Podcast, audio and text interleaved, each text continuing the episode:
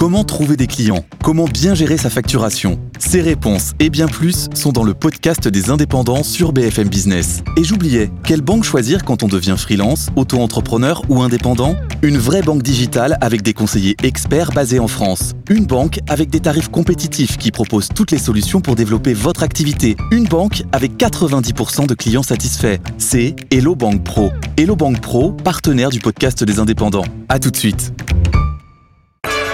Good Evening Business. La grande interview, Edwige Chevrillon. Il n'est pas bon que l'Allemagne s'isole, déclaration euh, d'Emmanuel Macron lors de son arrivée à Bruxelles à l'occasion d'un sommet européen et alors qu'on apprenait euh, l'annulation du sommet franco-allemand qui devait se tenir le 26 octobre à Fontainebleau. Il était annulé pour, pardon, pour deux grands enjeux, notamment au désaccord sur l'énergie et puis sur la défense et sur le fameux bouclier antimissile que voudraient créer les Allemands sans les Français, sans MBDA. Éric Béranger, bonsoir. Bonsoir. Merci d'être avec nous. Vous êtes le président euh, de MBDA. Vous êtes le premier fabricant de missiles européens. C'est dire si j'ai beaucoup de questions à vous poser, euh, que ça soit sur le plan géopolitique, évidemment avec la guerre en Ukraine, ce qui se passe avec les Allemands, ben de savoir si notre souveraineté, est-ce qu'elle est protégée ou pas Est-ce qu'il y a encore des stocks de missiles? Vous allez tout nous raconter, j'espère du moins. Une première question Euronaval. Votre grand salon se tient actuellement au Salon du Bourget. Il y a le Salon de l'Automobile. Je recevais Carlos Tavares. Là, maintenant, je vous reçois. Euh, ça se passe bien Il y a beaucoup de monde à Euronaval C'est beaucoup de tensions Beaucoup de commandes alors il y a beaucoup de monde à Euronaval, effectivement. Euh, aujourd'hui, Euronaval, c'est à peu près 450 euh, exposants, c'est 140 euh, délégations qui, qui visitent le salon. Il faut savoir que ce salon, normalement, c'est tous les deux ans. Euh, c'est le plus grand euh, salon euh, au monde qui est consacré à, la défense navale. et en fait, la dernière fois, il n'a pas pu se tenir à cause du Covid. Donc mmh. les gens sont d'autant plus enclins à, revenir, parce que ça fait quatre ans. Et, et, en fait, c'est vraiment une occasion de, à la fois montrer euh, les innovations euh, que, que, nous avons les uns et les autres, et également de rencontrer beaucoup de clients en très peu de temps. Donc, par exemple, sur le stand de, euh, de MBDA, on, a, on en est déjà à presque une centaine de délégations, et de les écouter pour écouter quels sont leurs nouveaux besoins, comment évoluent leurs besoins le, comment évoluent leurs besoins. Et évidemment, tout ce qui se passe là, notamment avec cette guerre en Ukraine, cette guerre avec la Russie, même s'il ne faut pas employer ce, ce mot-là, euh, ça, ça fait réfléchir toutes les, tous les stratèges militaires, toutes les stratégies. Est-ce que vous pouvez nous, nous dire... Euh, en, en, Ukraine, est-ce que vous avez une idée de combien de missiles au total ont été tirés? Alors ça, c'est vraiment pas à moi qu'il faut le demander, c'est plutôt aux autorités gouvernementales qui ont des moyens de renseignement. Par contre, ce que nous voyons euh, nous, c'est euh, effectivement les interrogations que les uns et les autres euh, se posent. Et, si je peux revenir peut-être un tout petit peu sur MBDA, pourquoi se tourne-t-il vers nous pour pour nous poser ces questions? Vous avez dit que le MBDA est le premier euh, missile fabricant missilier européen. numéro 2 euh, mondial à peu près. En fait, euh, MBDA, la, mission de MBDA, elle est très très simple à, énoncer. Notre mission, c'est de fournir à nos forces armées les capacités qui leur permettent d'obtenir la supériorité opérationnelle sur le terrain. Et, et, et donc, euh, pour faire ça, ça veut dire que euh, nous devons être absolument au top de la technologie sur tout un tas de domaines, puisque un missile, c'est quoi en fait? Un missile, euh, c'est, je comparerais ça un peu à un avion de chasse que vous avez réduit, vous avez enlevé le pilote, vous l'avez réduit et vous êtes capable, pour certains d'entre eux, de le mettre dans un tube. Donc c'est vraiment un concentré de technologies absolument incroyables euh, sur lequel vous devez être au top en termes d'électronique euh, particulière, en termes de cybersécurité, en termes de physique des matériaux, en termes de chimie. Euh, et, donc, sur chacune de ces, de ces composantes, pour pouvoir remplir notre mission, nous sommes absolument au top niveau mondial. Oui, alors, oui. Vous, vous fabriquez, vous, vous fabriquez combien de missiles? MBDA alors, MBDA en fabrique plusieurs milliers par an euh, et en délivre plusieurs milliers par an. Mais ce qui est plus important encore, c'est que MBDA a quelque chose d'unique. Mmh. C'est que euh, dans le monde occidental, euh, nous sommes le seul acteur non américain qui couvre l'ensemble euh, de la gamme finalement des besoins de nos forces armées. Ça va des missiles terrestres, on parle beaucoup des missiles anti-tank sur, euh, sur le front ukrainien, ça va sur les missiles de combat aérien, ça va sur les missiles de combat naval, ça c'est le cœur de ce qui se passe aéronaval. Je pense que tout le monde a en tête le mot Exocet. Mmh. Euh, Exocet, c'est MBDA. Euh, ça va sur les missiles de défense anti-aérienne. La défense anti-aérienne, c'est vous avez vous avez tous vu bien entendu les images absolument terribles en Ukraine de, des dégâts que font ces missiles lancés par les Russes. Eh bien, MBDA fournit à nos forces armées justement pour pour défendre les diverses villes françaises et autres euh, des moyens euh, qui permettent de se protéger contre ces contre ces missiles. Mais on en fournit aussi à l'Ukraine, aux Ukrainiens. bah, le président l'a dit le président a dit qu'il fournirait certaines choses. Là, c'est vraiment à lui de s'exprimer sur la. Oui, mais enfin, il s'est exprimé, donc vous pouvez le dire. Eh ben, je peux confirmer ce que vous voyez comme moi dans la presse, oui. Mais, mais euh, et, pour pour compléter. Mais est-ce que vous en livrez, délivrez beaucoup? C'est ça qu'on a quand même envie de savoir. Est-ce que la France, parce que on a reproché à la France de pas de pas être très présent. Euh, d'être beaucoup moins présent que les Allemands, que les Américains, évidemment, que les Britanniques. Est-ce que c'est vrai ou c'est pas vrai? Alors là encore, la, façon dont ça fonctionne, c'est que euh, nous, nous avons euh, comme clients les forces armées, en fait la DGA, hein, les, autorités françaises. La Direction générale de l'armement. La Direction générale de l'armement, qui nous commande effectivement un certain nombre d'équipements pour équiper les forces armées. Et ensuite, c'est vraiment une décision politique. Euh, ah de savoir euh, ce qui peut être éventuellement prélevé sur les stocks des armées pour être envoyé en Ukraine. Et ça, ça c'est pour ça que là, c'est vraiment au président et à nos autorités politiques de s'exprimer sur le sujet. Oui, d'accord, mais on, peut quand même dire qu'il y a des missiles MBDA sur le front euh, euh, ukrainien. Je crois que ça a déjà été dit. Voilà, ça, je crois qu'on peut le dire sans, sans, problème. Non, ce qui est intéressant aussi, c'est de voir euh, la reconstitution des stocks. Parce qu'on a vu, alors après vous nous direz, on parlera en généralité, mais ce sera intéressant de voir du côté ukrainien, du côté russe, on dit qu'ils ont tiré à peu près les trois quarts, voire même un peu plus, de leur stock de munitions. Et que de reconstituer leur stock, ben, ça prend plusieurs mois, voire années, non Ça, vous pouvez nous le confirmer? Alors, qu'est-ce qu'ils ont tiré exactement? Là encore, euh, ce sont plutôt nos autorités qui ont des moyens de renseignement et qui peuvent s'exprimer sur le sujet. Par contre, je peux effectivement vous en dire un petit peu plus sur comment on fabrique un missile et qu'est-ce que ça veut dire de fabriquer. Et combien de temps ça prend Pour certains missiles, ça peut prendre plusieurs années. Parce que, comme je vous l'ai dit, euh, ces, engins, euh, c'est vraiment un concentré euh, de technologie, c'est un concentré d'éléments qui peuvent prendre énormément de temps à fabriquer eux-mêmes. Par exemple, dans un missile, vous avez un cerveau, et ce cerveau lui-même peut prendre beaucoup de temps à fabriquer. Donc, Pardon, petit problème, petit problème technique. Rien. Oui, allez-y, je vous en prie. Donc je disais euh, sur la façon sur la façon dont ça fonctionne effectivement euh, c'est vous avez vous avez des chaînes d'assemblage et surtout euh, vous avez énormément de sous-traitants.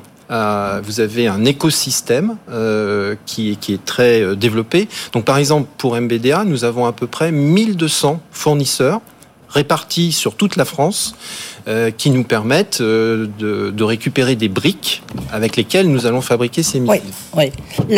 Oui mais là, bah, je sais que c'est pas simple quand même. Là, vous, vous tournez un tout petit peu autour du pot parce que ce qu'on a envie de savoir, c'est est-ce que si la guerre continue, on a, on a, on a de quoi continuer la guerre Et est-ce qu'on a de quoi continuer à protéger la France et les villes françaises donc là, ça fait, ça fait euh, maintenant. Vous-même, vous êtes exprimé devant le Sénat, hein, qui a, justement, la commission de la défense, ils ont posé ces, questions-là. Ils ont posé, ils ont posé ce genre de questions, et c'est pour ça que je leur ai expliqué comment, comment ça fonctionnait, puisque la façon, euh, en fait, l'industrie, elle s'adapte à ce que lui demande euh, la puissance publique. Et, la, façon, la façon dont ça fonctionne à ce moment-là, c'est que les militaires exprime un certain besoin.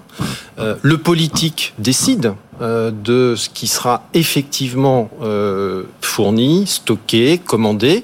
Donc ça, c'est la loi de programmation militaire qui va bientôt être révisée hein, en 2023. Et ensuite, la, la, commande est faite auprès des industriels. Les industriels s'adaptent à ça. Je pense que le grand changement par rapport à euh, ce qui se passait avant le 24 février 2022, c'est que tout à coup, il y a eu une grande prise de conscience que nous avions changé de monde.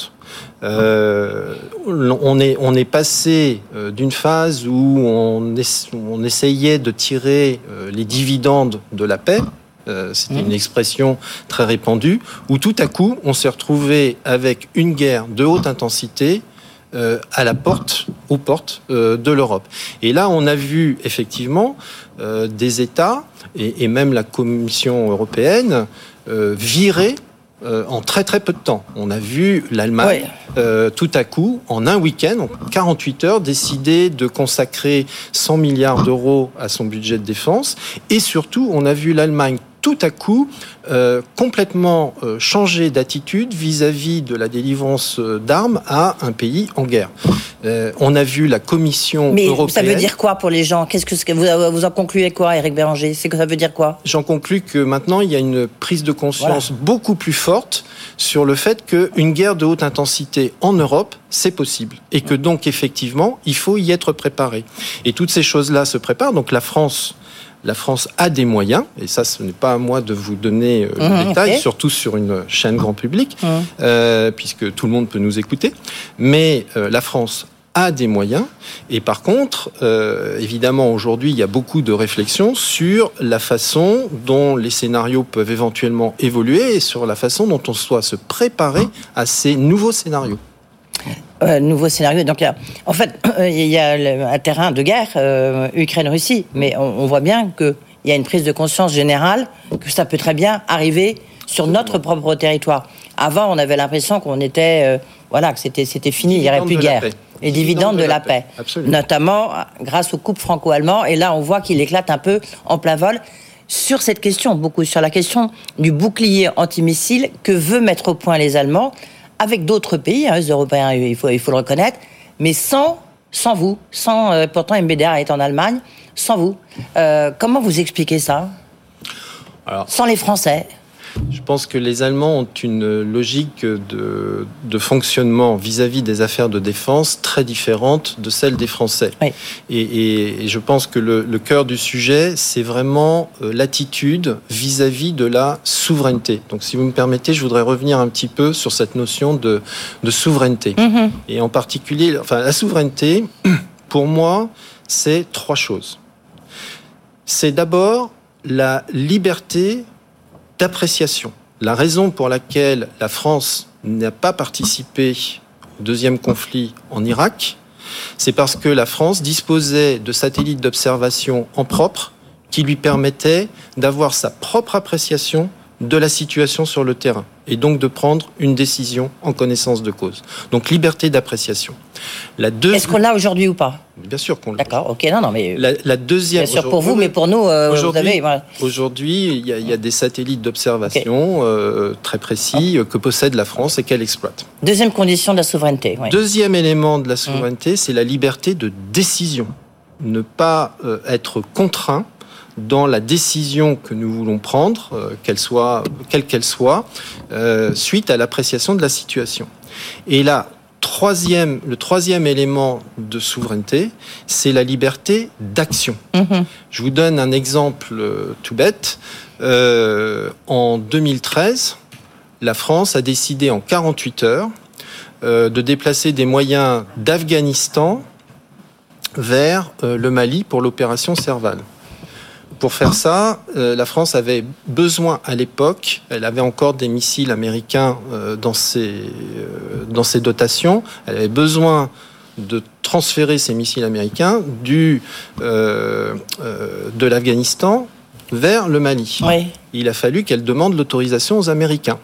Donc, pas de liberté d'action. Et cette autorisation a mis du temps à arriver. Donc, cette liberté d'action est importante. Ok, mais pardon, vous répondez pas vraiment à la question. C'est pourquoi les Allemands nous ont euh, Eh vous ont parce exclu que- ou ont exclu les Français Eh bien, parce que les et qui ont choisi une technologie Eh bien- qui peut être israélienne, américaine. Bah, euh, Justement, parce, voilà. que, parce que dans cette liberté d'action, il est important de disposer de moyens dont vous serez sûr que vous pourrez les utiliser de toute façon. La France attache énormément d'importance à ça. La France souhaite être souveraine. Mais les Allemands aussi, non? Non, les Allemands, justement, comme vous le dites, achètent des euh, équipements, voire même des F-35, des, des équipements, des armements américains Ouais. ou israéliens. Et donc, ils se mettent dans une situation où, quand ils voudront les utiliser, ils devront demander l'autorisation. Oui, mais pourquoi ils font ça? Parce que euh, ils considèrent que, euh, quoi qu'ils fassent, ils seront... toujours euh, avec avec euh, avec les Américains que à chaque fois ça ne leur posera pas de problème. Je pense que c'est je pense que c'est ça leur approche. Donc c'est une approche très différente de la France. La France a toujours mis un point d'honneur à être souveraine dans ses décisions et ses actions. Euh, on, on voit bien, vous l'avez dit, Eric Béranger, je rappelle, vous êtes président de MBDA, il y a une, il y a, il y a une prise de conscience très forte des différents États que bah, ça peut arriver, ça peut revenir. Euh, est-ce que dans ce cadre de cette économie de guerre, pour reprendre l'expression du président de la République, est-ce que l'industrie, notamment l'industrie française, peut suivre? Bah, comme je l'ai dit tout à l'heure, l'industrie française, euh, elle, elle, elle s'adapte, elle peut s'adapter Parce tout. qu'on est quoi On est le troisième, quatrième vendeur d'a- vendeur d'armes? Ça dépend des années, mais euh, l'industrie française, ce qu'on appelle la base industrielle et Voilà, technologique. compétences, de c'est la base. Hein, c'est les, voilà, c'est les- Euh, elle, a, elle a une particularité, euh, cette, cette industrie française de défense, euh, c'est qu'elle couvre là aussi l'ensemble des domaines. Donc cette, euh, cette souveraineté dont je parlais tout à l'heure, euh, euh, la, base industrielle de défense en est un élément clé parce que si vous n'êtes pas capable euh, de produire des choses chez vous, ben, il y a un moment où vous serez obligé d'aller les acheter ailleurs. Et donc, euh, la particularité de cette industrie française, c'est qu'elle couvre l'ensemble de la gamme. Et oui, elle peut, elle peut s'adapter. Il faut simplement être très très clair sur euh, le besoin qu'on lui exprime. Et on revient à ce que je vous disais tout à l'heure. Alors, euh, là, il y a encore bah, beaucoup de questions, donc si vous pouvez faire des réponses un tout petit peu plus courtes, Eric Béranger, c'est juste parce que là, donc les besoins militaires, on les a, on peut les voir, vous, on vous les commande. Vous avez un portefeuille de combien? Un portefeuille de commandes de commandes. Aujourd'hui, on a un portefeuille d'à peu près 20 milliards d'euros. 20 milliards d'euros, d'accord. Et là, Aéronaval, vous en avez engrangé combien? Oh, c'est pas dans des salons comme ça que nous nous engrangeons particulièrement. C'est tout au cours, de, tout au long de l'année. 20 milliards d'euros, donc ça va, vous avez une, belle perspective devant vous. Euh, reste à savoir si vous allez pouvoir fabriquer, parce qu'il y a un problème de pénurie de composants. Alors ça, c'est justement là pour le coup, on est vraiment dans le métier des industriels. Oui. Euh, le métier d'un industriel comme MBDA, c'est d'anticiper. C'est d'anticiper. Et donc euh, le, le- sujet n'est pas nouveau d'ailleurs parce que la période Covid a également euh, créé beaucoup de pénuries. On voit euh, certains composants pour lesquels les prix ont été multipliés par 20 sur lesquels euh, le temps d'approvisionnement a été multiplié par 3 et parfois même les fournisseurs ne veulent même plus s'en- euh, s'engager. Et donc là, vous imaginez bien que c'est quelque chose que nous suivons de très près et pour lesquels euh, nous prenons nos dispositions, nous faisons des stocks en, en avance de phase. Vous avez un stock euh, qui, qui, qui peut tenir vos, une fabrication de, de, de, de vos missiles pendant quoi Un an, deux ans, trois ans? C'est pas comme ça que ça marche. C'est euh, on a un, un carnet de commandes, comme vous Mhm. dites. On a des engagements que nous avons pris et que nous voulons tenir. Et en fonction de ces engagements, nous anticipons ce que nous devons euh, approvisionner en avance de phase. Sur les 17, 20 milliards de, de carnets de commandes, votre chiffre d'affaires, il est de 4 milliards, mais ce qu'il faut regarder, évidemment, c'est votre portefeuille. Il y en a combien qui sont euh, euh, commandés par la, les Français et, les autres? Parce que vous êtes un groupe, en fait, qui est à 37%, vous êtes filiale d'Airbus, 37,5%, euh, fi- filiale de BAE System, britannique, on, va parler de la Grande-Bretagne, qui traverse, elle aussi, une période difficile, et puis des Italiens. Euh, ça se répartit comment? Vous avez des commandes étrangères euh, Comment? Oui, alors euh, le, et c'est d'ailleurs très très important et c'est très important pour notre souveraineté également. À peu près 50% du chiffre d'affaires de MBDA est fait à l'export. Qu'est-ce qu'on appelle l'export sur MBDA C'est tout ce qui est en dehors de nos pays d'origine. Qu'est-ce que c'est que nos pays d'origine? Là, on touche en fait une autre euh, quelque chose qui est absolument unique sur MBDA. Mm. Je ne connais pas d'autres entreprises au monde qui soient à la fois au cœur du cœur du cœur de la souveraineté, mais en même temps une entreprise intégrée entre plusieurs nationalités. Non, d'accord, ok, mais vous répondez. Donc il y en a combien? 50% de vendus? 50% à l'international. Bon, par exemple, là, il n'y a plus de composants. Vous favorisez euh, les, les, les, les, commandes françaises, les commandes euh, britanniques, les commandes italiennes Non, on n'a pas besoin de faire ça parce que justement, nous prenons nos dispositions. Notre rôle à nous, c'est de servir nos clients. Alors, on a vu, euh, vous parlez des images en Ukraine, on va évidemment les, missiles, euh, comment les arrêter, mais là, on a vu aussi des images dramatiques avec des drones mhm. iraniens qui bombardent enfin du moins qui font exploser euh, des, des, des, cibles, dans, notamment à Kiev. Vous venez de mettre la main euh, avec euh, Safran euh, sur Silas. Alors Silas, on est dans les drones, c'est pas complètement ces drones-là évidemment, mais c'est euh, c'est un groupe, c'est très important. Ça veut dire que c'est le prochain grand développement pour pour MBDA C'est un développement très important, oui. Euh, en fait, le métier d'MBDA, c'est euh, finalement de délivrer des effets, donc d'être capable de, de, détruire certaines cibles, d'apporter des effets aux militaires. Et, si là, vous apporte quoi? Eh ben justement du laser. C'est-à-dire que vous avez plusieurs façons de traiter des cibles qui vous attaquent. Vous pouvez, euh, vous pouvez les détruire avec des missiles, vous pouvez les détruire avec des drones même qui vont aller les, les détruire, et vous pouvez également, par exemple, vous pouvez également les brouiller dans certains cas, ça marche, ça suffit. Et euh, le laser, de plus en plus, va être l'une des solutions de cette panoplie. donc ça, et ça, ça va. Vous allez développer ça à grande échelle à partir de quand? Bah, écoutez, euh, laissez-nous déjà rentrer dans, dans Silas. Ça, ça, fait maintenant des mois, voire même plus d'une année, euh, même encore un petit peu plus, que, vous euh, nous attendons que les procédures administratives se concluent. maintenant, cette autorisation est, est, là. Donc on va avoir ce qu'on appelle un closing, donc une signature de notre entrée dans Silas le 2 novembre. Et à partir de là, on va enfin pouvoir travailler. Pourquoi Je crois que vous avez déposé un, un recours vous pouvez nous le confirmer, euh, un recours contre la Commission européenne dans le cadre du développement d'un missile européen hypersonique. Là encore, pourquoi MBDA n'est pas dedans? Ah bah ça, il faut poser la question à la Commission européenne. Mais Donc le recours, vous l'avez... Euh, oui, on a, on a déposé un recours parce qu'effectivement, nous ne comprenons pas cette décision. Euh, nous, nous considérons qu'elle est contestable. Pourquoi? J'ai des enfants. Euh, je pense que la plupart de vos auditeurs ont des enfants. Et quand on voit ce qui se passe en Ukraine, euh, je pense qu'on a tous envie d'être protégés mm. contre, des, contre ces missiles dits hyper véloces, c'est-à-dire qui volent à plus de Mach 5, euh, qui sont arrivés sur ces villes. il se trouve que pour définir et préparer une défense contre ça, en général, ça aide de comprendre comment cette menace fonctionne.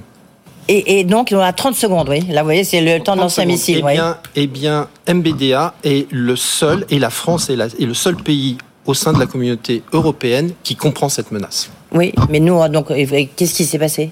Ben, Ce qui s'est passé, ça, il faut leur demander. Mais en non, mais vous avez bien une idée. Vous avez bien une idée Non, je ne sais pas. Très honnêtement, je ne sais pas. Bon, à suivre. D'où le recours. D'où le recours. Et la réponse est quand? Oh, Alors là, je n'en sais rien non plus. Mais en tout cas, nous, on va se battre pour continuer. Difficile la défense au niveau européen, hein, en tous les cas, on s'en rend compte.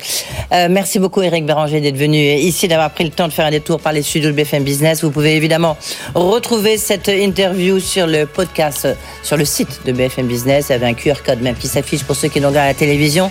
Et tout de suite, Tech Co avec euh, François Sorel. Bonne soirée. Good evening business. La grande interview.